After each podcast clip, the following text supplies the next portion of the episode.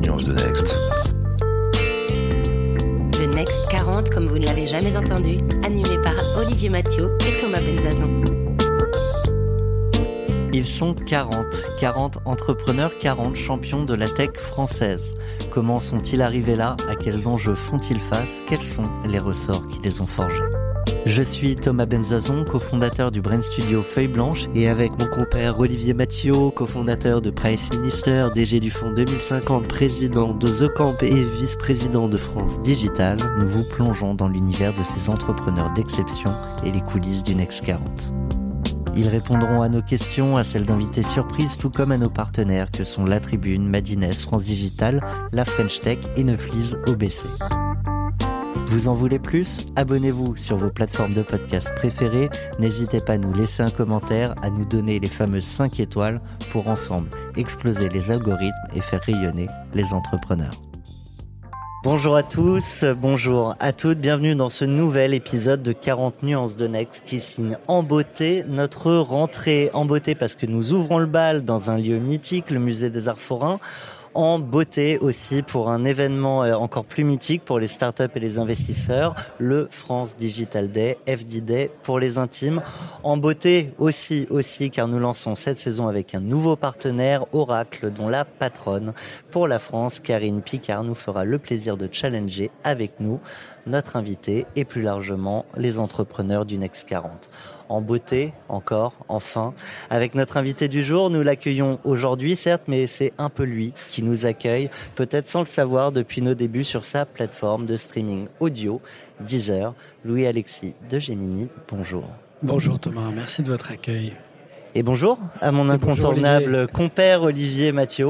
Bonjour Thomas, bonjour Louis-Alexis, on est ravis de te recevoir. Euh, Louis-Alexis, on se connaît quand même depuis quelques temps. Et euh, comme tu disais, en beauté, je pense qu'on peut dire en beauté aussi pour Louis Alexis, un des plus beaux gosses du Dex 40. Alors ça, c'est le problème de faire de l'audio, mais euh, on, promet de, laisser votre imaginaire euh, imaginer la beauté de cet homme. Ensemble, nous allons explorer les succès de, de Deezer, les luttes en cours dans le paysage audio, artistique et tech face à ses concurrents ou avec les pouvoirs publics peut-être. Ensemble, nous tâcherons de révéler l'homme derrière l'entreprise, un homme au talent éclectique Major de promo HEC, l'université de Columbia, si la fiche Wikipédia était juste. Vous êtes euh, Louis-Alexis, créateur de M6 Music, fondateur de W9 Productions, entre autres. Vous avez lancé Love Story, Pékin Express, La Nouvelle Star et bien d'autres. Vous êtes réalisateur, peintre, mais aussi musicien. Je passe du vous, e tu, c'est n'importe quoi. Ah, Alors, c'est très bien. Artiste, entrepreneur ou les deux, c'est en somme le jeu auquel nous vous proposons à vos auditeurs de jouer aujourd'hui. Et pour cette première partie, focus sur Deezer et les habitués le savent, ça commence par le portrait Next 40 d'Olivier Mathieu.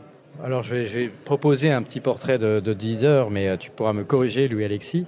Donc on l'a dit, c'est toi, tu es un homme en plus de, la télé, venu au digital, donc c'est aussi un profil un peu atypique. Alors dans le Next 40, il y a, plein de, gens différents. Il y a des très jeunes entrepreneurs qui créent leur boîte à la sortie de l'école, d'autres qui rejoignent ou qui ont déjà fait deux, trois entreprises, certains qui rejoignent la boîte après qu'elle ait été créée, ce qui est, ce qui est ton cas, parce que Deezer, on reviendra un petit peu sur l'aventure, qui sont les fondateurs et, quand ça a commencé. Mais enfin, tout le monde connaît Deezer. Moi, je suis un fervent aussi euh, utilisateur de l'application euh, Deezer. Euh, je, sais, je crois qu'en 2006 ou 2007, c'est aussi le moment où Deezer a lancé le modèle payant, tu pourras nous repréciser, mais c'est vrai qu'on sortait d'un moment effectivement quand même où, le, où, les, gens téléchargeaient gratuitement et donc il, fallait avoir le courage à un moment donné d'amener aussi le modèle payant dans l'univers des contenus euh, et de la musique. Alors, euh, c'est aussi euh, en 2018 une levée de fonds de 160 millions d'euros. Je, brûle un peu les étapes, mais c'est pour mettre quelques dates clés importantes. C'est le moment où euh, Deezer est devenu une licorne. Il y en avait très très peu à l'époque en France en 2018. Ça s'est accéléré. Donc c'était aussi un record de levée de fonds. Il y avait eu très peu de très grosses levées de fonds. Alors depuis et encore aujourd'hui, au, moment du France Digital Day, on apprend des, des, records de levée de fonds encore supérieurs à ça. Mais enfin, c'était des, records à cette époque-là, notamment aussi avec un investisseur moyen-oriental, hein, je crois, un, fonds saoudien, donc important, avec aussi Orange. Il y a eu aussi euh, quelques années avant, il y avait eu cette histoire d'IPO euh, euh, qui avait été avortée, qui avait été annoncée. On sait que, que ça a été un, moment qui avait aussi fait couler pas mal d'encre dans la presse, donc ça serait intéressant peut-être de revenir sur ce, sur ce moment-là. On se pose parfois la question de savoir si Deezer est toujours français ou pas d'ailleurs, hein, parce que entre l'empreinte internationale, je crois que vous êtes dans plus de 180 pays, tu pourras le préciser, plus un actionnariat international, qu'est-ce que ça veut dire être une entreprise française? J'ai pas de chauvinisme là-dessus, c'est une vraie question. Alors je, je me rappelle que avoir lu qu'il y avait 14 millions d'utilisateurs en 2010 2018. Mais je ne sais pas après comment est-ce qu'on compte les utilisateurs de Deezer entre ceux qui sont payants et puis il y a aussi peut-être une partie encore de modèles publicitaires avec des, gens qui ne payent pas. Donc ça, il faudra clarifier ce point-là. Évidemment, il y, a des, challengers et, il y a aussi des leaders. Alors, je ne sais pas si Spotify est, est vraiment très très loin devant mais ça serait intéressant de le comparer parce que l'ordre de grandeur est, assez important et Spotify c'est aussi évidemment une, très très grosse licorne européenne. On a évidemment Apple hein, dans, la cour, des grands et il y a des plus petits comme Cobuzz qui ont des positionnements un peu plus, euh, un peu plus pointus. Euh, sur le chiffre d'affaires, j'ai lu plusieurs choses, donc je ne vais pas donner de faux chiffres, mais selon ce que tu auras le droit de nous dire, c'est intéressant de le partager. C'est plus, toujours plus. Euh, je crois qu'il y avait, euh, j'ai compris 500 personnes à, Paris et peut-être 600 en tout. Est-ce que c'est à peu près ça? Parce que Exactement. ça peut peut-être dire qu'effectivement, bah, ça reste une boîte française malgré tout. et aussi une, promesse qui avait été annoncée. Tu, avais pris la parole dans la presse sur le, fait que c'est le catalogue le plus large au monde dans, dans, le nombre de titres proposés en streaming. Alors donc du coup, euh, moi, j'ai noté 53 millions. Je ne sais pas si le chiffre doit être remis à jour. 20, millions de plus aujourd'hui. Non, mais alors ça va trop vite. Moi, j'arrive pas à suivre. euh, et puis bon, voilà. Ben, moi, après, on aura plein de questions sur la technique et, comment est-ce qu'on fait pour créer une marque et se distinguer dans un univers euh, où en fait, on est vendeur aussi bah, de contenus qui eux-mêmes sont des contenus qui peuvent être disponibles ailleurs. Donc, qu'est-ce, que, qu'est-ce qui fait que Deezer est unique? Moi, ça sera quelque chose qui, qui m'intéresse d'entendre et peut-être à travers ce pitch. Pitch, oh, pitch. Pitch, oh, pitch. Faut-il encore pitcher 10 heures? Et si oui, qu'est-ce qu'on dit? Toujours et encore. En tout cas, ça fait partie de, mon métier et de ma passion. C'est d'évangéliser autour de Deezer. Deezer, c'est une plateforme de streaming musical euh, qui a quasiment créé le genre en 2007. Euh, tu donnais des dates, Olivier, tout à l'heure. Donc Deezer est créé au départ comme un site et un blog pirate en 2006 par son fondateur, Daniel Marelli.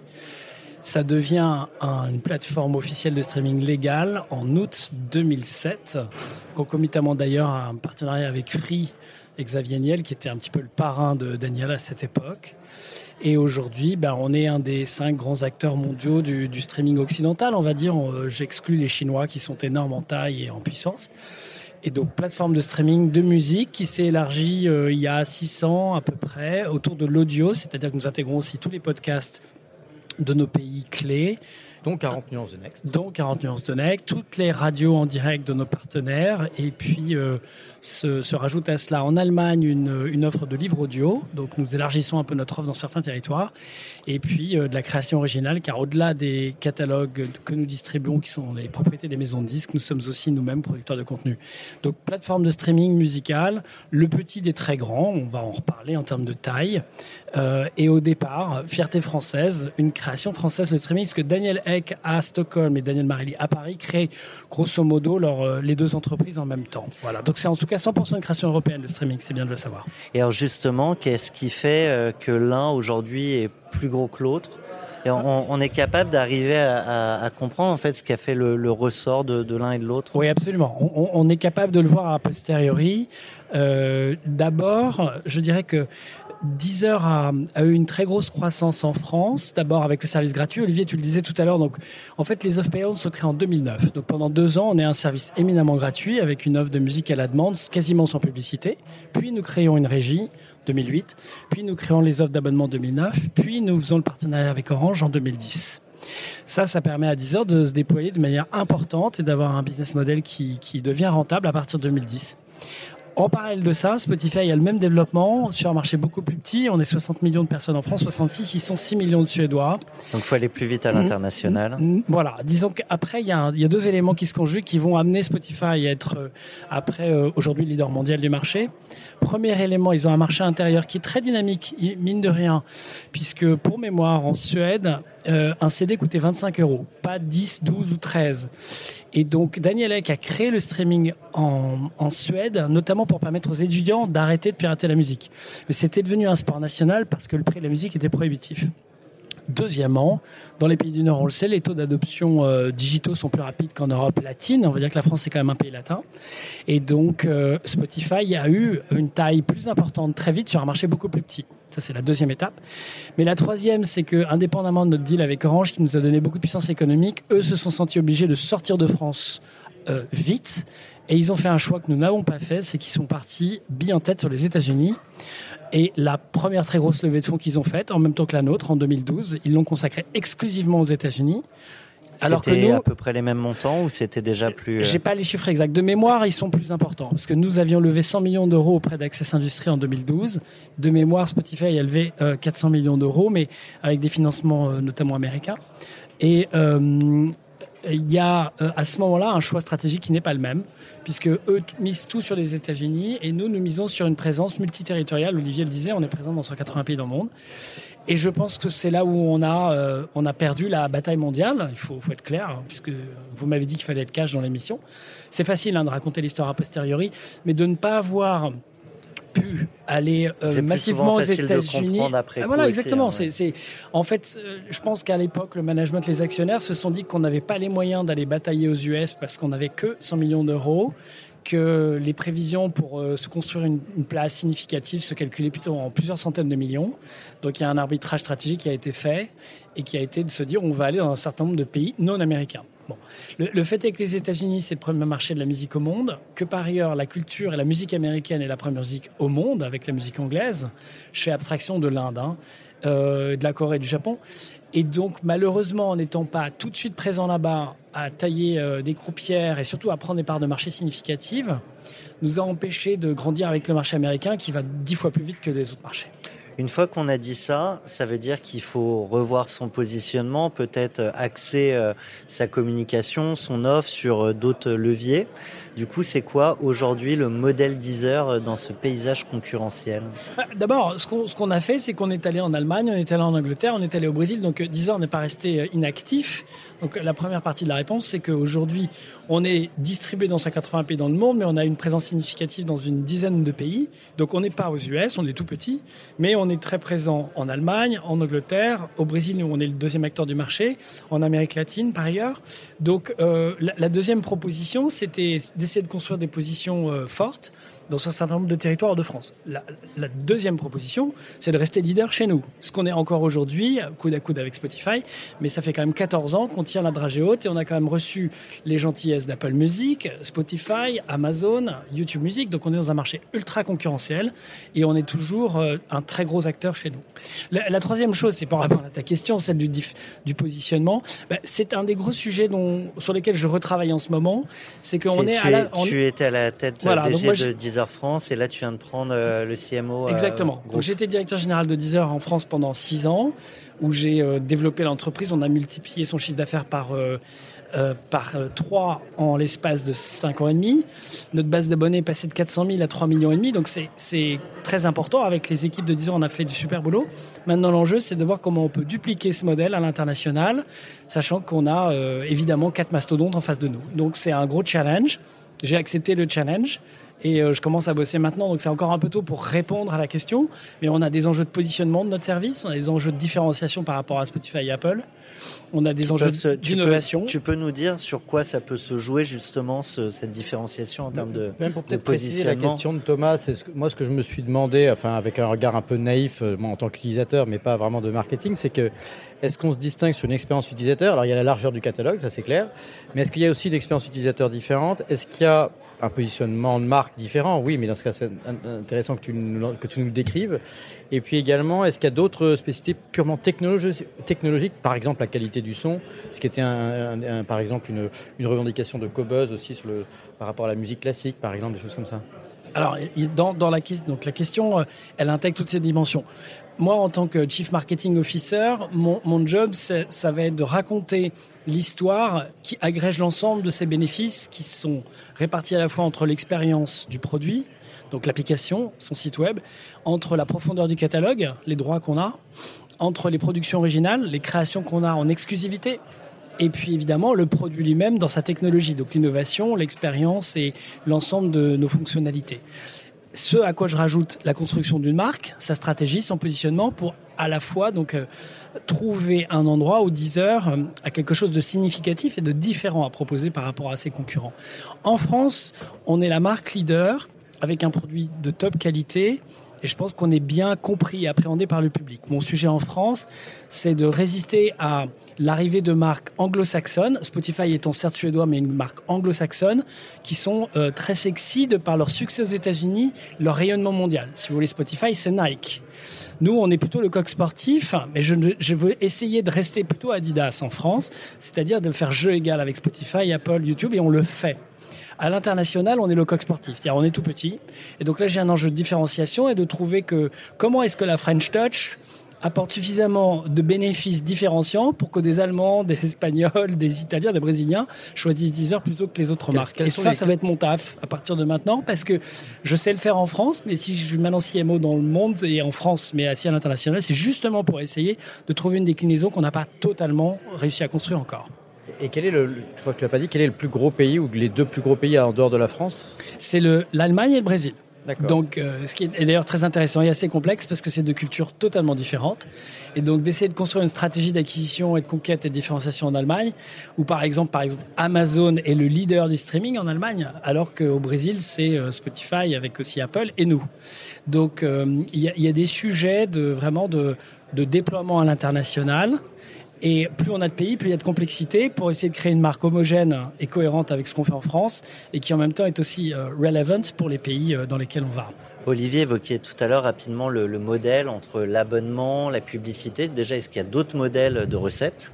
Et, euh, et, en face, qu'est-ce qui coûte Typiquement, les droits, les catalogues Très bien. Alors, le, business model de Deezer, il est, historiquement, c'était au départ la publicité qui finançait une partie du service gratuit. Mais la réalité, c'est que le streaming aujourd'hui, en tout cas celui de Deezer, c'est un streaming par abonnement. Donc notre métier, euh, c'est de, de proposer de la musique, une offre de musique sur une plateforme la plus développée, la plus performante possible, euh, sous forme d'un abonnement, abonnement individuel ou familial. Ça, c'est notre métier. On est vraiment dans le même métier que Netflix dans la vidéo. Ça, c'est le cœur de ce qu'on fait. Et à cet égard, euh, on a dans notre marketing mix et dans notre revenu mix beaucoup moins de pubs que Spotify. Spotify a un très gros service gratuit dans le monde, il le monétise d'une manière massive. Nous, on s'est beaucoup concentré sur l'abonnement parce qu'on doit choisir nos batailles. Donc ça, c'est notre business model. Quelle était la suite de ta question euh, Qu'est-ce qui coûte? Alors, ce qui coûte l'essentiel de Deezer, c'est évidemment d'abord de construire l'application, donc ses équipes, sa technologie, les serveurs, euh, toute la matière grise qui a été mise dans ce produit depuis maintenant 14 ans. Et ça, ce sont des investissements qui calculent en, dizaines de millions d'euros de, masse salariale annuelle. Ça, c'est une première chose. Et c'est le cœur du réacteur. La deuxième chose, c'est les droits. Donc les droits, qu'est-ce que c'est? C'est de pouvoir intégrer dans Deezer près de 75 millions de références musicales et pour ce faire, d'obtenir les droits d'exploitation et de distribution de cette musique. Nos ayants droit partenaires sont de deux natures. Les producteurs, qui sont les gens qui enregistrent la musique dans un studio et la mettent sur un support, historiquement le vinyle, puis le CD, aujourd'hui des fichiers audio. Ça, s'appelle un producteur et c'est donc les plus connus sont Universal, Sony, Warner, etc. De l'autre côté, nous avons un autre ayant droit qui s'appelle les éditeurs. En France, le plus connu d'entre eux, c'est la SACEM, qui représente cette fois-ci les droits des auteurs-compositeurs aujourd'hui et depuis la création du streaming, c'est ce qui fait que tout le monde, y compris Spotify, a du mal à gagner sa vie dans ce métier, c'est que nous reversons une part très significative de notre chiffre d'affaires aux, producteurs et aux éditeurs pour avoir le droit de distribuer leur musique sur nos plateformes. Concrètement, ça représente à peu près 75%, 70 à 75% de notre chiffre d'affaires hors taxe va directement chez les producteurs et la SACEM pour rémunérer les artistes et les auteurs-compositeurs. Je peux lancer une polémique sur la question parce que, bon, façon, on parle toujours de la rémunération des artistes. Alors justement, je pense qu'on a... une question d'un de nos partenaires, mais vas-y, pose la question et s'il y a bah, besoin de compléter, je... Ce, sera effectivement euh, sur la question de la répartition. Mais disons que juste pour, avant de lancer la question, moi, ça, ça la complétera, c'est de se dire que on a le sentiment où on entend, où on lit, où on écoute parfois les artistes qui disent que finalement ils gagnaient mieux leur vie avant. Donc, il y a eu quand même une réduction de la valeur au global. Tu parlais notamment en Scandinavie, les, CD étaient encore plus chers. Donc ça a donné lieu à l'émergence du piratage et puis après des modèles économiques euh, all you can eat, enfin abonnement avec euh, à volonté, etc. Mais malgré tout, ça serait intéressant, il va lancer la question, de bien comprendre si est-ce que si tout le monde se plaint, Deezer, Spotify se plaignent en tant que plateforme, les artistes se plaignent, où va le monde C'est qu'il y en a qui rentrent en bourse peut-être. Euh, tu veux que je réponde à ça on, va te laisser, on va, te laisser écouter la question du partenaire. Mais en fait, on, a une question parce qu'effectivement, vous militez pour une nouvelle répartition des recettes pour les artistes et, euh, et on a Madines, euh, journal start-up partenaire de 40 nuances de Next et sa journaliste Anne Taffin qui ont une question pour toi à ce sujet. On l'écoute. Vous avez un message.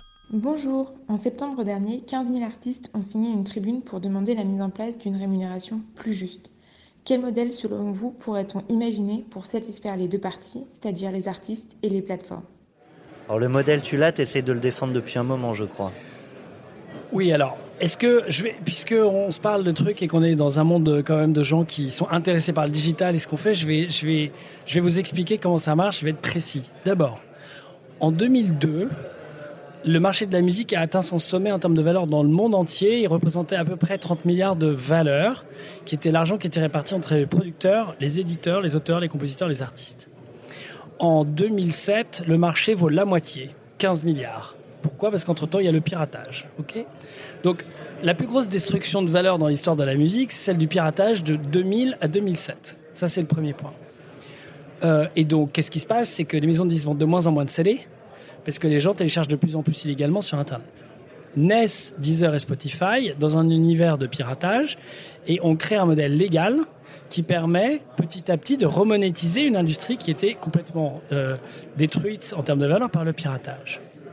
De 2009, la création des abonnements, à aujourd'hui, euh, l'argent ramené par le streaming a permis à cette industrie de se reconstituer. Elle revient vers des niveaux de revenus des années 2000, essentiellement grâce à Spotify, Apple, Deezer euh, et Amazon, parce que la vente de CD depuis 2002, elle ne cesse de se réduire.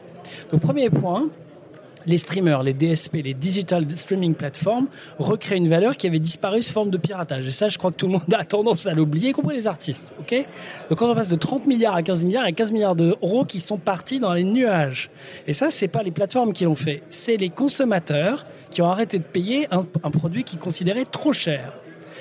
Deuxièmement, depuis donc maintenant 14 ans, on recrée de la valeur. Cet argent, 70 à 75% de notre chiffre d'affaires repart aux producteurs et aux éditeurs. Là où il y a un sujet avec les artistes, je vais être précis. Nous ne payons pas les artistes. Les artistes sont payés par les producteurs. Donc, Sony, Universal, Warner ont un métier merveilleux. C'est que c'est eux qui signent des artistes, qui les identifient, qui leur signent un contrat, qui les emmènent en studio et qui leur font enregistrer des chansons. Ces chansons, après, ils nous les livrent. Et nous, en contrepartie de ça, on les rémunère sous forme d'un intéressement à notre chiffre d'affaires. Cet intéressement étant de plus de 70%, autant vous dire que les artistes ne comprennent pas bien, c'est que les plateformes de streaming financent dans une hauteur jamais vue la, musique.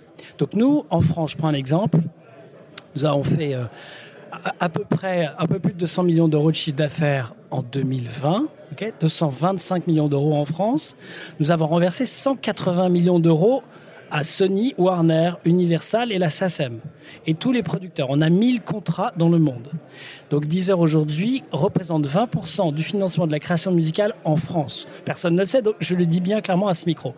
Donc nous sommes des très grands financeurs de la musique. Néanmoins, nous ne payons pas les artistes. La répartition. Il y, a deux sujets. Il y a le fait que les producteurs ont des contrats privés que nous ne connaissons pas avec les artistes, qui sont évidemment plus ou moins rémunérateurs en fonction de la notoriété de l'artiste. Mais il y a euh, aussi un deuxième sujet. C'est que le streaming a une vertu, c'est de donner accès à la musique partout dans le monde, n'importe où, n'importe comment. Mais il y a un défaut, c'est que nous rémunérons la musique sur la part de marché. C'est-à-dire que les 70% d'argent qu'on renvoie sont après répartis en fonction du nombre de streams de chaque chanson. La conséquence de ça, c'est qu'il y a une concentration des revenus sur à peu près 10 000 artistes dans le monde qui gagnent énormément d'argent et cela, ils s'expriment pas sur le sujet. Et après, il y a un million d'autres derrière qui touchent de moins en moins d'argent. Et eux, ils comprennent pas. Ils se disent, bah, avant, c'était mieux le CD, je gagnais plus d'argent parce qu'au moins, grâce au CD, je faisais quelques dizaines de milliers d'euros de chiffres. Et ces artistes ont raison. C'est pour ça que Deezer, propose, nous proposons de faire évoluer le système de répartition du streaming en passant de un système de rémunération à la part de marché à un système de rémunération à l'individu. Je vais essayer de simplifier. Olivier, es abonné à 10 heures, tu payes 10 euros par mois. Nous, aujourd'hui, on touche 8,20 euros hors taxe. Nous gardons 3,20 euros pour financer la boîte et nous reversons 5 euros au monde de la musique. Ces 5 euros, ils sont répartis non pas en fonction des artistes que tu écoutes, mais en fonction des artistes que nos 15 millions de clients écoutent. On fait un classement à la fin du mois et l'artiste numéro 1, ce mois-ci, ça doit être Drake. Eh bien, lui, on lui envoie l'argent multiplié par sa part de marché. Forcément, beaucoup de l'argent qu'on renvoie va sur les très gros artistes et après se réduit. Comment est-ce qu'on peut régler ce problème? C'est notamment en faisant en sorte que l'argent d'Olivier, c'est-à-dire les 5 euros, arrête d'être mis dans un pot commun, mais ne soit reversé que aux artistes qu'Olivier écoute. Et là, tout d'un coup, il y a des artistes qui touchent très peu, qui vont commencer à toucher plus. Mais ça fait trois ans que je me bats, et ça fait trois ans que j'y arrive pas, parce que le monde de la musique ne cherche pas à faire évoluer un système vers euh, plus d'équité. Il est très orienté vers la valeur, et notamment la valeur euh, maintenant boursière de, des groupes. Et puis, ceux qui toucheront plus enlèveront de l'argent à d'autres. Donc c'est un problème assez complexe. Donc je critique personne, mais je dis qu'aujourd'hui, effectivement, il y a des artistes qui se plaignent à juste raison du système. Non, mais c'est intéressant le, le, système que vous proposez, mais du coup, il faut mettre euh, qui d'accord autour de la table? Est-ce que c'est les seuls pouvoirs publics qui peuvent à un moment trancher ou euh... Non, pas du tout. Non, j'ai essayé d'en parler au pouvoir public, mais euh, même si on a leur oreille bienveillante, ils n'ont aucun pouvoir parce que c'est d'abord un sujet contractuel entre les majors et nous. Et nous, Deezer, nous sommes trop petits au niveau mondial pour euh, pouvoir avoir euh, le pouvoir de négociation pour inverser la tendance. Et les majors, elles, ont beaucoup de complexité économique qui fait qu'elles n'ont pas, et d'enjeux financiers tout à fait respectables, et donc ne sont pas enclines à faire évoluer un système qui leur bénéficie en ce moment d'une manière magistrale. Il n'y a qu'à revoir la cotation en bourse d'Universal il y a deux jours. Et pour les plateformes concurrentes, Oui. euh, Eh a bien, elles ont le même priori, c'est complètement indolore. Donc, euh, Alors, toutes les plateformes, c'est un dollar parce qu'on continuera, nous, à payer 70 Bien à sûr. 75 de notre chiffre d'affaires. Donc, Deezer n'a pas d'intérêt dans, ce, dans cette euh, démarche. Mais en revanche, on sait que pour les artistes, ça peut compter. Et comme on se dit que nous, bah, on, on aime les artistes chez Deezer, on a envie de les aider à gagner leur vie, on essaie de promouvoir ce système. Mais nous ne sommes pas décisionnaires. Ce nouveau système, il ne fait pas perdre d'argent euh, aux éditeurs, en fait. Absolument pas. Il répartirait un peu différemment. ouais. Voilà. Mais après, il y a donc des enjeux un peu de. Chaque contrat est différent, chaque artiste est différent. Et donc, euh, tout ce qui fait bouger les grosses masses de l'argent du streaming est un sujet qui, pour l'instant, euh, semble-t-il, est trop, trop, trop lourd à faire évoluer. donc toi, pour toi, dans 10 ans, c'est pareil? Je, je ne sais pas, mais ce que je, je très humblement, euh, chez Deezer, on est 600 personnes à tous avoir essayé depuis trois ans de faire bouger les règles et on n'y arrive pas. Donc on en parlait avec le nouveau CEO de Deezer, Geronimo. Euh, pour l'instant, je pense que ce combat, on va le mettre un peu de côté et ce serait plutôt à Spotify et à Apple de le mener. En tout cas, nous, on est là, on a proposé, on a énormément, on est intervenu et donc pour répondre à la question de votre euh, invité, 15 000 artistes ont signé une pétition et euh, je l'ai pas signée, mais j'aurais pu. euh, je suis artiste par ailleurs. J'aurais pu la signer moi-même. Malheureusement, les artistes, il n'y a pas de syndicat d'artistes dans le monde. Les artistes sont les, sans doute euh, une des professions les plus mal représentées. Un artiste généralement est assez solitaire, donc il n'aime pas vraiment le phénomène de groupe. Et par ailleurs, quand un artiste gagne sa vie, il, est- il ne préfère ne pas parler d'argent. Euh, seuls ceux qui en gagnent vraiment pas en parlent. Et donc, en fait, la part de voix autour de l'argent dans ce métier est très faible. Et donc, euh, personne ne veut parler d'argent. Les artistes qui en gagnent n'en parlent pas, puisque par nature, bah, ils veulent pas que ça change. Et les petits, bah, on les écoute pas. Sauf 10 heures, mais malheureusement, ça suffit pas. Alors si on regarde un petit peu maintenant euh, comment évoluent les contenus, qu'est-ce qui, qu'est-ce qui se passe sur la plateforme Deezer, comment est-ce que vous allez continuer de vous différencier? Il y a un sujet aussi qui est le podcast, parce qu'on est sur un podcast, c'est un, des- un des points euh, importants, il y, a un, il y a un essor du podcast. Et il se trouve qu'on a une question d'un autre de nos partenaires de la tribune, à travers son directeur de la rédaction, Philippe Mabille. Vous avez un message.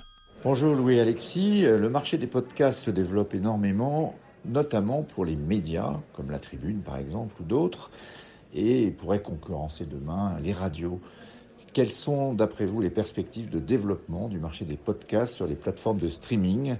Est-ce que vous allez euh, vous développer dans ce domaine? Merci.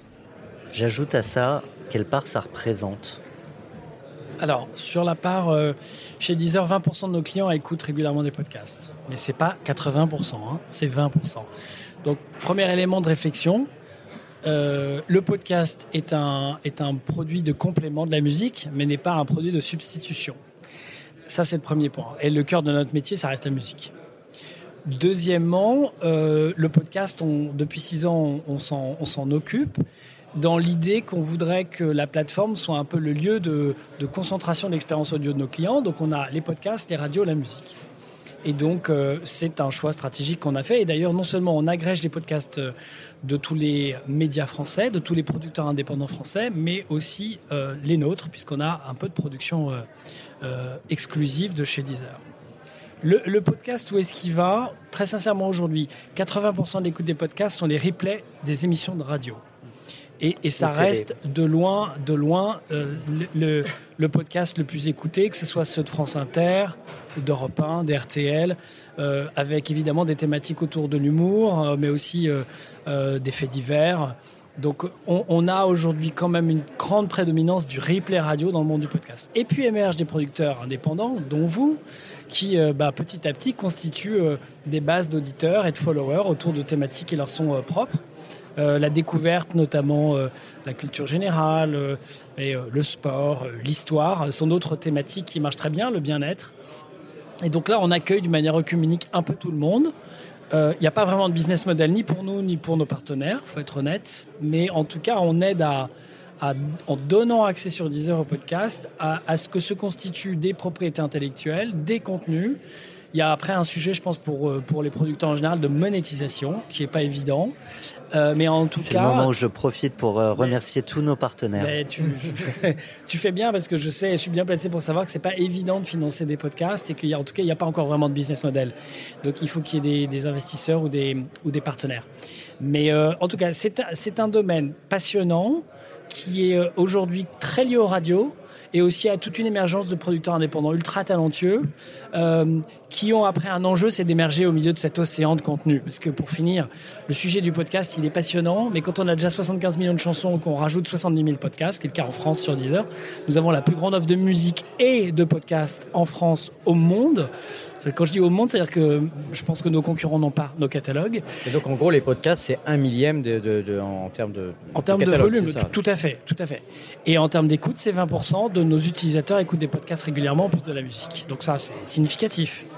Mais euh, et, ça va évoluer, je pense, petit à petit. Mais il y a aussi un seuil, c'est-à-dire que tout le monde n'écoute pas des podcasts. Il y a un beau phénomène de mode autour du sujet, mais il y a aussi quand même beaucoup de gens qui sont sur Deezer pour écouter de la musique. Est-ce qu'il existe une ligne éditoriale en dehors des algorithmes qui fait que vous euh, mettez en avant, que ce soit d'ailleurs on parlait des podcasts, mais, mais aussi dans la musique, est-ce a, euh, est-ce qu'à un moment donné, euh, il y a une expression de Deezer qui se distingue peut-être d'autres plateformes concurrentes et qui fait qu'il y, a y des partis pris ou pas du tout en fait Alors, a- Est-ce que c'est un monde algorithmique Non, alors, mon algo, il est, il est, il est pas vraiment algorithmique. Il y a, il y a une forme. Alors, chez Deezer, on, on est assez fiers de ça, même si ça peut pas être old school, mais on fait beaucoup de choses manuellement parce que les algos, en fait, interviennent en deuxième niveau. Au premier niveau, on a, de la, on a de la curation humaine. Donc, on a une équipe de podcasts en France, par exemple, qui reçoit tous les podcasts, écoute tous les podcasts, dialogue avec les podcasteurs euh, par email. Et derrière, on essaie de faire un travail de classement pour rendre accessible et facile le- la recherche par nos clients. On leur pousse pas un truc plutôt qu'autre chose, mais on essaie de classer et dans un océan de contenu, bon bah on a des, des approches assez simples, hein, mais histoire, euh, encore une fois, faits divers, actualité, sport. Euh, en sciences par exemple, il y a énormément de sous-couches, donc on fait développer l'appli, on développe dans l'app une expérience utilisateur qui, j'espère, aide les gens à s'y retrouver. Mais on ne met pas plus en avant que ça de tel ou tel contenu, sauf des podcasts partenaires de temps en temps, ce qu'on fera avec vous avec plaisir. Ah, C'est gentil. Et puis on a nos podcasts à nous qu'on essaie de mettre en avant parce que dans cet océan de contenu, on essaie aussi d'identifier euh, et, de, et de cultiver des exclusivités. Parce que dans un monde où tout le monde a tous les contenus, eh bien, on pense que les exclusivités peuvent participer de notre identité. Et par exemple, bah, Deezer est seul, seule plateforme à avoir Gang Stories, qui est un podcast qui raconte des histoires incroyables avec Joe Star, qui sont des histoires de musique et de gang. Et depuis, euh, et depuis euh, aujourd'hui, Deezer est la seule à avoir Jamie. Jamie, qui est une star de la télévision pour les enfants, avec un podcast euh, dit Jamie Kids. C'est le répond- même que Fred et Jamy c'est Jamie, c'est le Jamie. Jamie. C'est le Jamie, c'est la star des enfants sur, on va dire, l'éducation, l'ouverture au monde. Et il est en exclusivité sur Deezer depuis aujourd'hui. Donc on essaie voilà, de prendre des grands leaders d'opinion ou de ton. On va dire Joe Star, c'est un leader de ton. Jamie, c'est un leader de, de, de connaissances. Et, euh, et on crée des podcasts exclusifs sur Deezer pour nos clients. En, en tant que maître du temps, Thomas, tu me dis Ouais. de où est-ce qu'on est dans les rubricages, parce que j'avais envie de, de lancer Louis Alexis sur, une nouvelle, sur un truc un petit peu différent, mais qui était la comparaison à Netflix. Est-ce qu'on a le temps d'en parler une seconde? Sans problème. De toute façon, que- il a dit qu'il avait tout le temps. On peut faire plus long. hein. Ouais, ça va, j'espère que je suis pas trop long dans ma réponse. Non, mais on est, on, est, on, est, on est bien, on est là, on est, euh, on est au France Digital Day, euh, c'est 40 nuances de Next, on est tranquille. Euh, non, mais je trouvais que je voulais D'ailleurs, reparler un peu désolé, de la pardon, parenthèse, mais désolé pour le, le bruit ambiant. hein, c'est- Mais c'est sympa, on est C'est- au café du commerce en on fait. a, en on fait. a des bons micros. non, mais en- moi, je voulais reparler un peu de Netflix parce que du coup, euh, bon, c'est une boîte qui est quand même, euh, je crois, maintenant cotée à 200 milliards de dollars.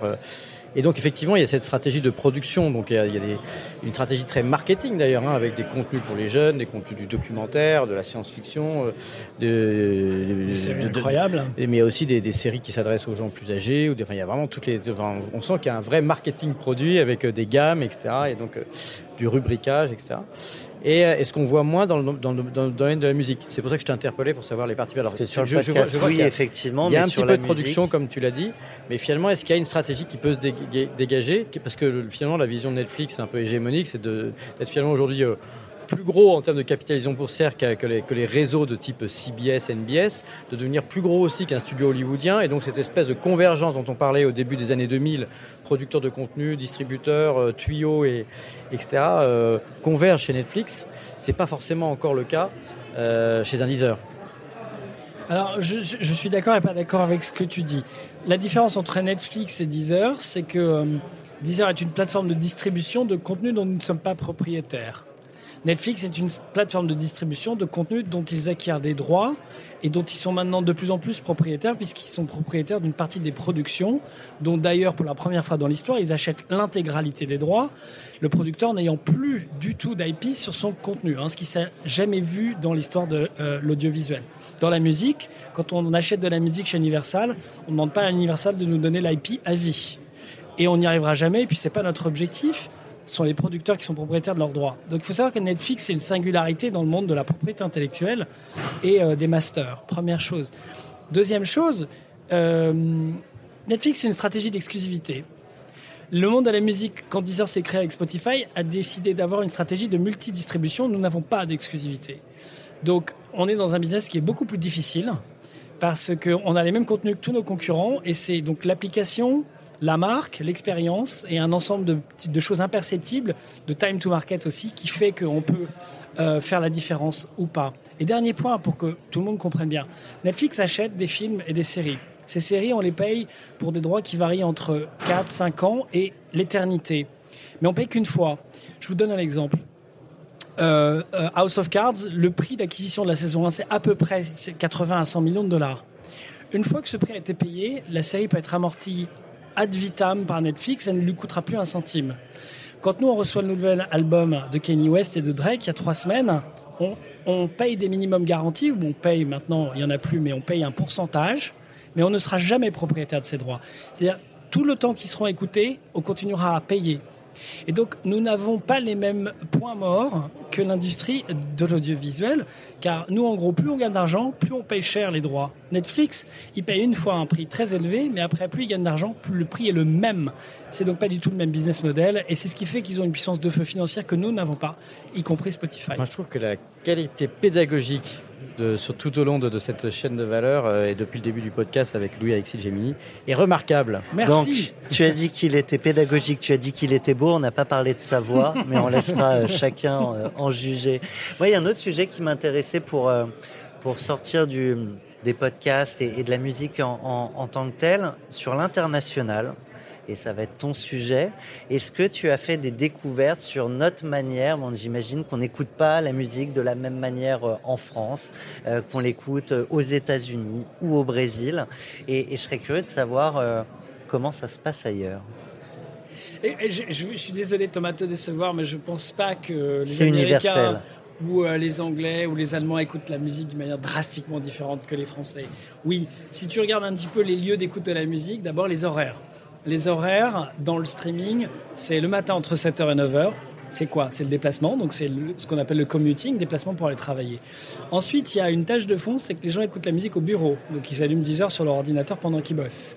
Et là, c'est plutôt les playlists de chill qui fonctionnent bien parce que c'est une musique d'ambiance. À l'heure du déjeuner, on reprend des couleurs, les gens restreament de manière plus active. On repart en chill l'après-midi et à partir de 17h, les gens repartent chez eux. Et donc là, il y a une écoute active qui se développe jusqu'au coucher où là, petit à petit, la consommation se réduit. Dans le monde entier, les trends sont les mêmes, avec plus d'écoute musicale le week-end, à des moments un peu différents. Bizarrement, les gens commencent à écouter la musique vers 10h du matin le samedi, et pas à 7h, et écoutent la musique plus tard, jusque dans la nuit. Donc, la musique est écoutée de la même manière partout dans le monde entier, avec quelques petites subtilités, mais en gros, tout le monde écoute la musique en transport, tout, le monde écoute la musique en bossant, tout le monde écoute la musique sous la douche, tout, le monde, écoute, la musique, pour faire des fêtes, des soirées, euh, y compris le samedi soir. Voilà, donc euh, c'est euh, assez universel la musique. Et, là, c'est mieux d'avoir l'abonnement plutôt que la pub qui arrive en C'est mieux, surtout en pleine soirée, c'est mieux. C'est un peu chiant d'avoir la pub en pleine soirée. Je sais que je vous demande de rester chez vous. Je vous demande aussi de garder le calme. Chez vous, chez vous, chez vous. Je pense que c'est important dans les moments que nous vivons. On, a des belles voix. Ah, j'aime beaucoup ce, remix. C'est un petit jeune qui est venu animer ton podcast. Oui, il slame bien.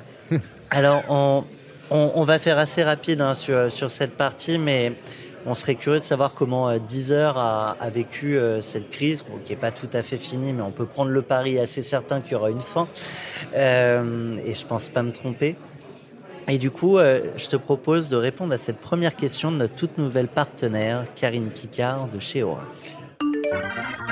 Vous avez un message. C'est une grande fierté pour ma part aujourd'hui de pouvoir vous poser une question, Alexis. Deezer est en effet une des licornes phares du paysage tech français. Donc pour vous, en quoi la crise a-t-elle bouleversé la consommation de contenu? Très bien, merci Karine pour cette question. D'abord, vous avez une très jolie voix, euh, une voix de radio. Euh, alors, il y a eu des bouleversements globalement très positifs à part, celui, euh, comme nous tous, où euh, les 600 personnes de 10 heures se sont retrouvées du jour au lendemain derrière des écrans à bosser à distance pour, depuis 18 mois. Et je pense qu'on en a tous un peu marre et que c'est fatigant, que ça augmente la productivité d'un certain côté, mais que ça fatigue beaucoup nerveusement de l'autre. Donc ça, c'est le premier changement. Le deuxième changement, c'est que on a été, et là, coup de chapeau à toutes les équipes de 10 heures, notamment euh, en France, mais aussi dans le monde entier. On a créé immédiatement le, euh, le 16, le lendemain, un channel On reste à la maison, dans le monde entier, We Stay at Home, On reste à la maison, où on a réaménagé toute notre offre de musique pour accompagner tous nos clients. Ça voulait dire quoi? Ça veut dire que les parents qui se retrouvaient à la maison avec les gamins qui couraient dans tous les sens alors qu'ils étaient censés taffer, eh bien, on leur a mis de la musique et des podcasts pour les enfants. Ceux qui avaient besoin de se relaxer un peu plus et de faire un vrai yoga avant de se taper 12 heures de Zoom, on leur a mis la musique qui leur allait bien. Et grosso modo, on a vraiment accompagné les Français en musique chill, en divertissement pour enfants, en fête le soir, et ça a été un carton d'audience, point 1. Point 2, euh, euh, on a euh, vu évidemment la consommation de musique changer de nature, puisqu'il n'y avait plus de transport en commun, il n'y avait plus de déplacement. Donc ces fameux pics du matin, du midi, du soir se sont totalement aplanis. Et on a voilà, vécu une consommation musicale plus vers un mode crescendo vers le début de soirée, contrairement à des modes habituels. Donc on a vu la France, le monde entier changer d'habitude. Troisièmement, on va être très cash le monde entier s'est mis à regarder la télé aussi. Donc on n'a pas eu, euh, mais au départ, pendant 15 jours, 3 semaines de début du Covid, on avait euh, beaucoup de connexions, mais moins longues, et moins de streams, parce que les gens ont beaucoup consacré de temps à regarder la télé au début du Covid, notamment à cause des chaînes d'infos. Voilà. Et au bout de 3 semaines, on retrouvait nos niveaux de stream euh, habituels. Et puis, écoutez, on est dans une industrie relativement résiliente puisque beaucoup d'entreprises ont souffert en France et dans le monde. Nous, non, puisqu'on a continué à afficher des taux de croissance euh, à deux chiffres dans une période où, euh, malheureusement, pour beaucoup d'entrepreneurs et d'entreprises, la vie était très difficile.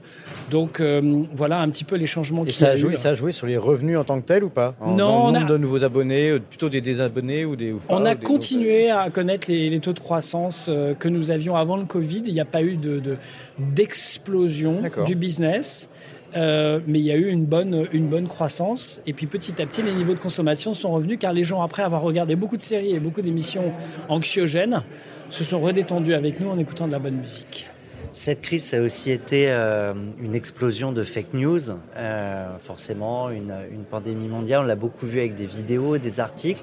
Je me demandais si l'audio était relativement épargné. Et alors après, peut-être que vous n'avez pas l'œil, enfin en tout cas l'oreille sur tout ce qui se dit euh, sur, votre plateforme, mais je me demandais si l'audio était euh, relativement épargné en la matière. En l'occurrence, il n'y a pas d'upload euh, de type UGC sur Deezer. C'est-à-dire tous les podcasts en l'occurrence, hein, parce que la musique, elle, on, la suit drastiquement, mais les podcasts c'est pareil. Tous les podcasts qui sont ingérés dans Deezer sont identifiés, connus, écoutés d'abord. Donc euh, à moins, alors après on n'écoute pas tous les podcasts tous les jours, on n'a pas assez d'équipe pour ça, mais j'ai envie de dire qu'on a une forme de, validation en amont du sérieux de nos partenaires, et ça permet de limiter ce type de risque. Pour valider le sérieux de vos équipes, comment s'appelle la personne qui écoute? je ne donnerai pas son nom, sinon le pot il va être harcelé. Jérémy, tu nous écoutes. C'est comme, comme, les critiques gastronomiques. Si tu commences à les connaître au restaurant, ouais, c'est. Il y en a plusieurs. Heureusement, il n'est pas tout seul. ok, donc non, pas plus. Non, de... on n'a pas, on n'a pas plus que de, de, problèmes que ça sur ce sujet, sauf à ce que ça passe entre les mailles du filet, ce qui n'est jamais exclu. 70 000 podcasts, on ne les écoute pas tous les jours, les 70 000. Donc, euh, mais on fait confiance à nos partenaires avec qui on a des, des accords. J'ai entendu le jingle où le président euh, Macron nous demandait de rester chez nous. On espère bien évidemment que cette rubrique va bientôt prendre fin au profit d'une nouvelle rubrique qu'on va proposer aux entrepreneurs du Next 40. Moi, président. Alors toi, président, Louis-Alexis, euh, quelle serait, euh, au-delà de la promesse de campagne, la première action que tu mettrais en place? L'accès à l'éducation à toute une partie des jeunes des, quartiers. En, créant des écoles du digital qui vont leur ouvrir des perspectives professionnelles qu'ils n'auront pas naturellement. Donc euh, ça doit être dans les cartons du président quelque part. Je pense que j'invente rien, mais euh, de là où je suis, le digital, l'entertainment, ça fait partie sans doute des choses les plus attractives pour les jeunes aujourd'hui. Ils sont des grands consommateurs. Mais euh, je pense que sur l'éducation du digital et de l'entertainment en France, on a encore la place pour créer beaucoup, beaucoup d'écoles. Donc ça ferait partie de mon, de mon projet, voire de mettre le digital et l'entertainment au sujet de l'éducation nationale d'une manière plus, plus claire. Ça permettrait à certains jeunes de se passionner pour certains de leurs cours. voilà. Bon, mais je ne suis pas président, je sais que c'est une responsabilité énorme, donc c'est facile de, de, de, demander des choses. Mais en tout cas, c'est ce que j'essaierai de faire si je l'étais. Écoute, on est sur un événement, j'entends d'ailleurs que Otto Kiwaki doivent passer le message tout de suite Absolument. au président, donc peut-être que ça, ça va arriver très rapidement. Après Emmanuel Macron, euh, Martin Luther King, donc on a convoqué un peu du beau monde quand même pour ton podcast. euh, c'est une invitation à se projeter dans l'avenir. Euh, tu vois, on a toujours dit, euh, bah, il y a le monde d'après, mais il y a aussi bah, espèce de, de, de projection peut-être et la capacité aussi bah, des, des, des, personnes comme toi, inspirantes, à essayer de, de penser ce monde-là. Alors c'est quoi le, le rêve pour, pour Louis-Alexis Jamie dans le cadre de Deezer? Qu'est-ce que c'est que le, le, rêve en termes de peut-être de, de, business model, peut-être de rapport aux artistes, peut-être de rapport euh, aux auditeurs. Qu'est-ce qui, qu'est-ce qui, qu'est-ce qui aura changé? Qu'est-ce qui fait que le, le monde sera différent? Alors, et, et, si possible ouais. plus positif la première chose qui me vient à l'esprit, euh, c'est quand on travaille chez Deezer et que tu l'as dit tout à l'heure, euh, que moi je fais pas du tout partie des fondateurs, je suis la troisième génération des managers. Je croisais Axel Dochez tout à l'heure qui a été le premier PDG de Deezer avec euh, Jonathan, voilà, avec Jonathan Benassaya et Daniel Marelli. Et puis après tous ceux qui ont suivi, mon premier sujet quand je, je rêve, enfin j'évite d'avoir le cauchemar de, de, de comment dire mon sujet, c'est vraiment d'essayer de faire bien le boulot et de, de dé déployer l'entreprise et de pas merder son développement euh, avec les, les 6 ou 7 personnes qui, avec qui je bosse. Moi, je suis CMO, il y a un CEO, il y a un CPTO, il y a, il y a une équipe commerciale dans le monde. Enfin, on est une dizaine à diriger l'entreprise avec 600 personnes, ce qui fait qu'on n'est plus une start-up on est une grosse PME. Et j'ai envie de dire, en tout cas, le cauchemar que je veux pas avoir, c'est de me dire, on est en train de merder et de rater le déploiement d'un joyau français. Ça, c'est mon premier sujet. Donc, c'est une partie de mes nuits, euh, et en ce moment, franchement, beaucoup. C'est comment je, je, on réussit le turnaround à l'international et on continue à rester euh, très puissant en France. En ce qui concerne mes rêves, alors, mes rêves, c'est de, c'est d'enrichir et d'améliorer l'accès à la bonne musique. C'est euh, quoi la bonne musique ben alors, c'est ça le gros sujet parce que la bonne musique, elle dépend de chacun d'entre nous. Et qu'il n'y a pas une bonne musique de manière universelle, il y a une musique qui correspond à chacun. Mais en gros, aujourd'hui, les algos, on en parle toute la journée, c'est bien gentil, mais on reçoit 100 000 titres par semaine. Là-dedans, il y a beaucoup de très bonne musique qu'on ne peut jamais faire émerger. Et donc, moi, en fait, ma vision, ce serait. Je vois que tu allais dire, il y a beaucoup de merde. Non, non, non. Il n'y a, pas beaucoup de merde. Il y a, y, a, y a, beaucoup de choses. D'abord, on, reçoit, on reçoit 100 000 albums parce qu'il y a beaucoup de musique qui est rééditée. Ouais. Que aussi, il y a beaucoup de musique libre de droit qui sont réenregistrées. Et puis, il y a aussi beaucoup de créations musicales dans le monde. Et on n'a jamais autant. C'est génial. Chose, ouais. le, le, truc, c'est que pour nous, comment est-ce qu'on arrive à faire un 10 heures aussi différent et aussi personnalisé à chacun, c'est très complexe. Moi, ma vision, ce serait que l'app, elle soit totalement différente pour chacun de nos clients et que seule la musique qui lui corresponde puisse arriver jusque-là. On est aujourd'hui dans un produit qui est relativement uniforme, même s'il se personnalise beaucoup. En homepage, on a des playlists qui sont individualisées. On a toute la programmation musicale de la homepage de Deezer est faite en fonction de nos goûts.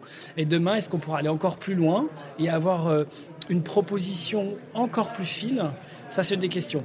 Après, est-ce que de, demain, 10h, pourra, à l'image d'une nouvelle star, euh, l'émission TV, faire émerger des, des, jeunes talents que personne n'a encore entendus euh... C'est ce qu'on essaye de faire, c'est-à-dire ouais. que dans nos playlists, on met à la fois Drake et, euh, et Nino et Soprano, mais aussi euh, beaucoup de jeunes talents. Deezer est une boîte française qui a la conscience de l'importance de sa puissance en France pour aider les jeunes talents à émerger. Et je, les sopranos de demain sont. Oui, euh, et je, rappellerai à nos auditeurs qu'il y a 4 ans, personne ne connaissait Clara Luciani, Angèle et Di De Preto notamment.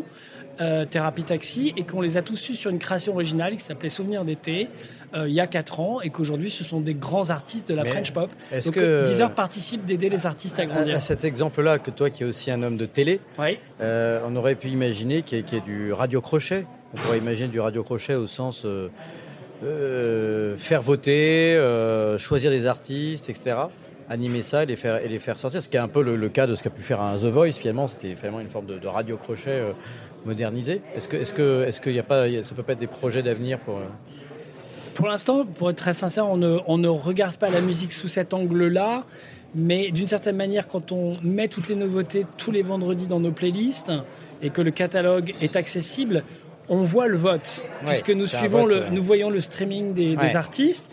Et ce qui est très intéressant, c'est que même des artistes qui sont pas mis en avant par nos algos ou par nos playlists tout de suite peuvent émerger grâce à des communautés digitales qui se créent ailleurs et qui deviennent très dynamiques sur Deezer. Et qui les recommandent, d'accord Voilà, et donc sur Deezer, on voit vraiment toutes les tendances musicales se dessiner. Donc il y a une sorte de vote permanent. Maintenant, de faire un radio crochet, Non, mais c'est pas a priori j'ai compris. Non, non, mais. Alors du coup, est-ce qu'il n'y a pas une autre piste qui serait de, qui, qui serait de mettre du live aussi Est-ce que ça a été exploré euh, On- euh, alors, on est en train de l'explorer. On vient d'ailleurs de faire un concert en live avec, euh, avec, avec euh, Soprano, mais on, est, on essaie de voir si on ne doit pas créer euh, euh, un autre univers pour le live pour laisser l'audio tel qu'il est où il est. En fait, nous, on est une plateforme de musique à la demande, donc on n'est pas intrinsèquement une plateforme de live. Quand on fait des, des concerts live sur Deezer, ça marche assez peu. Mais est-ce que sur le plan technologique, c'est très différent Non, pas du après tout. Parce qu'on pourrait imaginer là être en live, on pourrait dire Non. tiens, on est dans le France Digital Day, on, on va exister en replay évidemment en podcast, mais on pourrait écouter Louis Alexis Gemini directement pendant le France Digital Day. Tout à fait. Il n'y a, pas de difficulté à ça. Et d'ailleurs, sur Deezer, on a toutes les radios en direct. Donc, on sait le faire.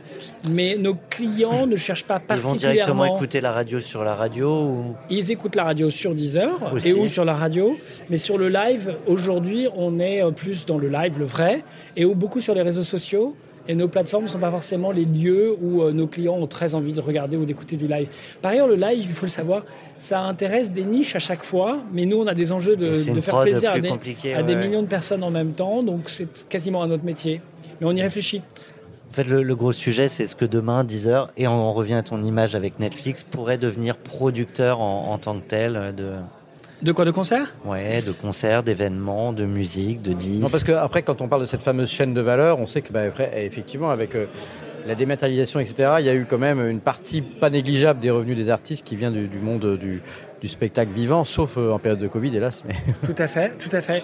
Nous, nous n'avons pas pour projet de concurrencer les, les producteurs qui sont nos partenaires et donc euh, nous n'avons pas vocation à devenir un label. Quant au spectacle euh, live, il y a aussi des gens dont c'est le métier. En revanche, on peut être partenaire de live et les relayer sur Deezer. Ça, oui, c'est tout à fait possible. Alors justement, pour comprendre un peu ce- cet environnement et cet écosystème que vous avez créé, on a une question de notre partenaire Neuflise et son patron Laurent Garret. Vous avez un message. Bonjour Louis Alexis.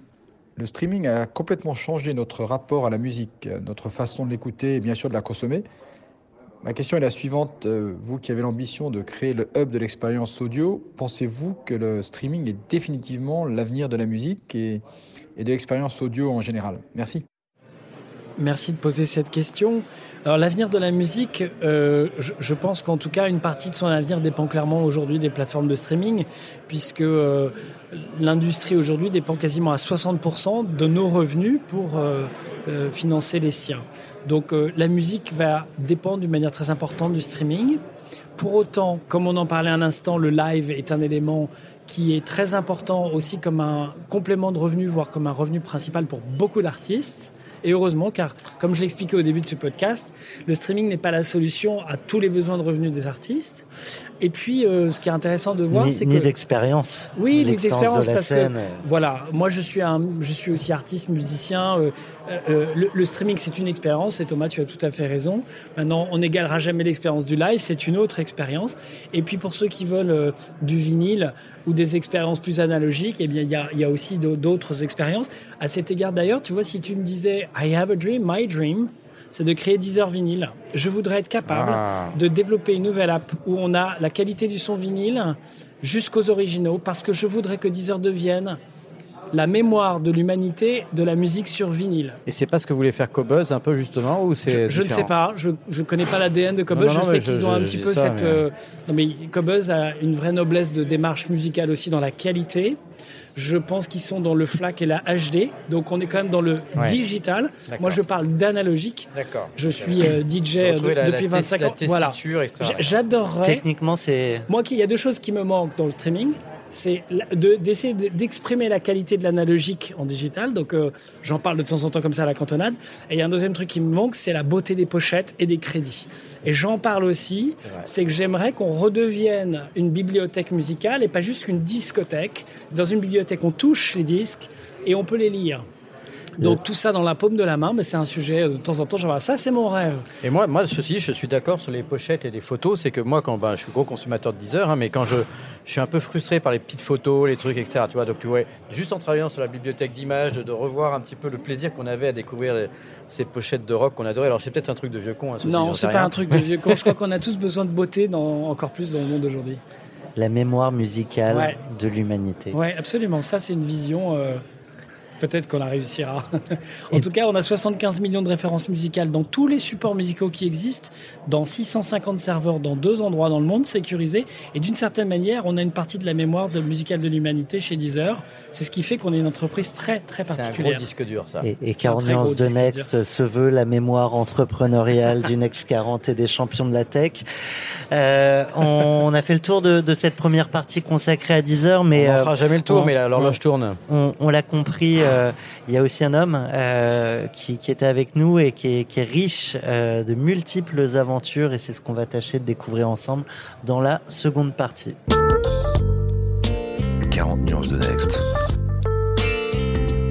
Le Next 40, comme vous ne l'avez jamais entendu, animé par Olivier Mathieu et Thomas Benzazon.